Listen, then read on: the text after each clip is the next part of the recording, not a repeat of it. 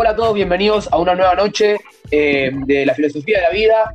Y hoy tenemos un tema muy importante en esta bella noche en la ciudad de Mar del Plata, eh, de que se va a hablar sobre el positivismo, ¿sí? Un tema recurrente que estamos viendo hace poco en nuestra clase de filosofía y vamos a querer comentarlo con un grupo de compañeros. A ver quién quiere empezar a hablar sobre el tema. El positivismo eh, es una corriente filosófica que funda la verdad en el método experimental de las ciencias positivas. Y bueno, rechaza o niega eh, a la metafísica, que sería todos los fenómenos que, tienen una explicación científica, rechaza, eh, hay un rechazo del dogma y de las verdades absolutas. No sé qué quieren aportar mis compañeros. Sí, yo quiero decir que el positivismo es, bueno, lo que vos decís, es una corriente filosófica, bueno, la cual se puede respaldar por medio del método científico y por tanto rechaza, bueno, lo, más de lo que vos decías, cualquier tipo de conocimiento. Me gustaría aportar cómo es que surge el positivismo, que, se, que surge a partir de que se deriva de, lo que es el empirismo. Eh, de la mano de los pensadores franceses eh, Henry de y Augusto Comte. Eh, Mauro? No, Mauro, que, hable, Mauro. A ver, Mauro, ¿estás? Sí, estoy, estoy. El positivismo defiende que el conocimiento se obtiene con base de la experiencia. Y va a asegurar que el método científico es la única, como bien mencionó antes Cresten y, Bien. Eh, entendamos que el positivismo está en un, en un contexto del romanticismo, ¿no? Eh, donde eh, acepta el proceso técnico, hay realismo, se deriva de la experiencia, ¿no? Y de estos eh, se deriva el desarrollo científico. También está el contexto de la segunda revolución industrial, lo que genera muchos cambios, ¿no? Y el tema de vivir la experiencia como forma de verdad. También dice que niega cualquier aspecto de la realidad que no pueda demostrarse por la experiencia, hablamos de esto del empirismo, ¿no? Y aparece un nuevo modelo social. No sé si alguien quiere contar. Claro, y yo quería agregar, antes de seguir con esto, que el positivismo eh, deriva del, empirismo, del empirismo y de la epistemología, que bueno, surgió a inicios del siglo XIX de la mano de los pensadores franceses Henry de Saint y Augusto Comte. Pero bueno, Bien. Eh, con Juani. Eh, el tema del nuevo modelo social habla de la creación de centros educativos, ¿no? Habla mucho de la educación, ¿viste? Como algo muy principal en ese momento. ¿Alguien quiere aportar algo más? No, yo voy a. Quiero. si quieren, puedo dar un, dato más si quieren, si me dejan. Sí, sí, adelante. Quería aportar la esencia del positivismo, eh, el cual aprovecha a través de las matemáticas y de las estadísticas conocer la realidad social. Estas son técnicas que aparentemente son las ideales para las ciencias naturales, pero se aplican también en las sociales. También. Perfecto. Bien. Y yo voy a decir eh, unos puntos, unas características clave como ya había mencionado mi compañero Feli, bueno, eh, fue el rechazo del dogma y de la verdad absoluta, la observación y experimentación para la búsqueda de leyes y teorías. También habían aportado el rechazo de la metafísica, todos los fenómenos han de tener una explicación científica y el investigador social es de ser objetivo y no puede dejar de interferir en sus prejuicios y en sus preferencias. ¿Alguien más quiere aportar algo? Y defiende que el conocimiento se obtiene con, eh, con base en la experiencia y bueno, nos asegura que el método científico es la única vía para conseguir. Eh, pero bueno. Perfecto. yo antes, antes, de, cerrar, quería ver qué opinan ustedes sobre el tema del empirismo, ¿no? El hecho de eh, demostrar las cosas por, por la experiencia, ¿no? Por la práctica, que tiene que eh, experimentarse para que sea verdad. ¿Qué piensan sobre eso? Y yo creo que se, lo podemos relacionar con la carrera que estamos estudiando, ¿no? Porque a través de, la práctica nosotros vamos eh, ganando experiencia y vamos experimentando eh, esas, esos mitos que nos cuentan los profes de, de, poner, trabajar con jardín es eh, trabajar con secundaria, perdón, es un es complicado porque los chicos te confrontan y bueno, a través de la experiencia vos vas viendo a ver si, si es verdad o no. No sé si claro, uno aprende mediante los errores de cada uno y puede ir modificando cada error y cada experiencia eh, mediante lo vivido. Yo quiero decir que, se puede concluir que la experiencia es la base y el origen de, límites del conocimiento. Ahora sí, Juan.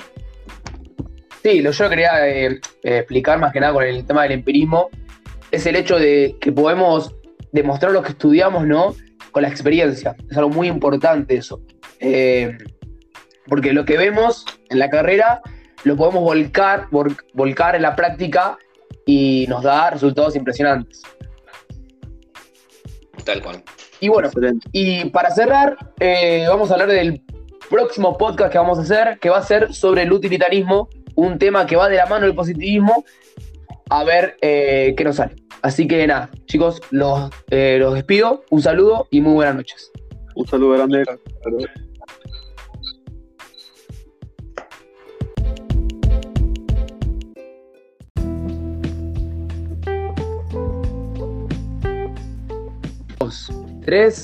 Va.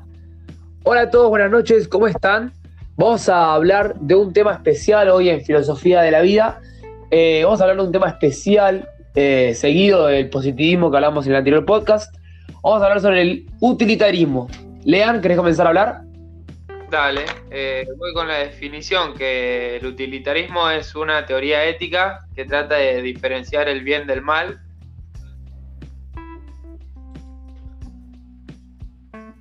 Bien. Eh, el utilitarismo fue comenzado por los autores Jeremy Bentham y John Stuart Mill. Eh, que bueno, ¿querés hablar un poco, Christian, de qué hablaba?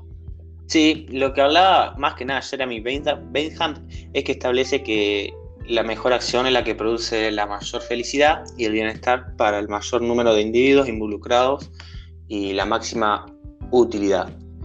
Eh, también quería eh, aportar eh, la importancia del utilitarismo que nos permite en principio que los intereses de la mayoría supediten los derechos de las minorías y no consigue evitar distribuciones sociales injustas. Juani. Bien. seguido a lo, que a lo que vos decías de la felicidad, el hombre, según el utilitarismo, se mueve para buscar mayor felicidad, es decir, mayor placer emocional eh, para su bien. Y explica también que la moralidad eh, individual, o sea, la moralidad de cada una de las personas, genera un impacto en la sociedad, ¿no? Eh, también habla de que las acciones humanas pueden ser correctas o pueden ser incorrectas, no puede haber un medio, ¿sí? y bueno, ¿querés agregar algo más, Cristian? ¿Seguir? No, quería agregar porque ahí leí algo curioso en un fragmento que, se trata de por qué es malo el utilitarismo. Y si me permitís leerlo, dice, el utilitarismo requiere que uno cometa acciones injustas en ciertas situaciones y debido a que esto es fundamentalmente defectuoso, algunas cosas nunca deberían hacerse, sin importar las consecuencias positivas que podrían surgir. El razonamiento moral utilitario es prevalente en nuestro diálogo político y moral medio contradictorio lo que la frase que, se implementa acá, me parece. ¿Qué pensás vos? Sí, sí, la verdad, habría que darle más detalle, ¿no? Y habría que analizarla con más tiempo, ¿no? Para entenderla mejor la frase, porque quizás se, enrosca un poco en, la idea que estás planteando, pero me parece que va, va por tu lado, es medio contradictorio lo que dice, pero es acorde obviamente a la teoría. Otra cosa también para agregar es eh, una frase que también yo encontré que, bueno, que dice que el fin, el accionar del hombre es de modo hedonista, buscar aumentar el placer y disminuir el dolor. El concepto de hedonista tiene que ver con que, eh, que considera como el placer como la finalidad eh, total del humano, ¿no? Lo que hace el humano es buscar este placer, buscar en modo hedonista su finalidad. Lea, ¿querés agregar algo? Yo quería agregar un ejemplo para que se entienda más eh, sobre la definición, que por ejemplo un hospital, hay cuatro personas que necesitan eh, un, órgano cada una y llega una persona sin vida ya, eh, bueno, a esa persona se le quitan los órganos para que las otras tengan su beneficio y puedan vivir. Bien, bien. Está bueno el ejemplo que estás dando, la verdad. lo mismo que la frase de Griffin podríamos darle después un análisis en un próximo podcast, un análisis más profundo, ¿no? De lo que quiere decir el ejemplo que vos, que, vos dijiste. Y bueno, como, último, como hacemos en todos los podcasts, el hecho de eh, hacer una conclusión final, ¿qué opinamos de este tema eh, del utilitarismo? Yo, si quieren, arranco. Yo opino que el utilitarismo eh, lo que plantea me parece bastante correcto, ¿no? El hecho de que el hombre quiere buscar siempre la felicidad, quiere aumentar el placer, eh, este placer hedonista que recién hablábamos, eh, me parece bastante bueno esta idea. ¿Qué opinan ustedes? Sí, la verdad que, a ver, si uno se pone a analizar lo que es el utilitarismo, obviamente nunca le termina de encontrar la vuelta, como pasa con los ejemplos, con las definiciones que acabo de leer o el ejemplo que dio mi compañero, pero desde un paneo muy desde por arriba y desde lo simple yo estoy totalmente de acuerdo, ya que el, el, utilitarismo es más que nada la teoría ética relacionada con la corrección y la obligación de las acciones, así que yo estoy de acuerdo. ¿Lean? Claro, eh, yo opino igual que Juani que es algo que está en lo correcto, que además eh, busca el beneficio de la mayor cantidad de personas. Eh, así que nada. Bueno, entonces terminamos por hoy el tema, el concepto de utilitarismo. Espero que les haya gustado el podcast y nos reencontraremos en un próximo, una próxima emisión. Un saludo chicos, nos vemos. Saludos.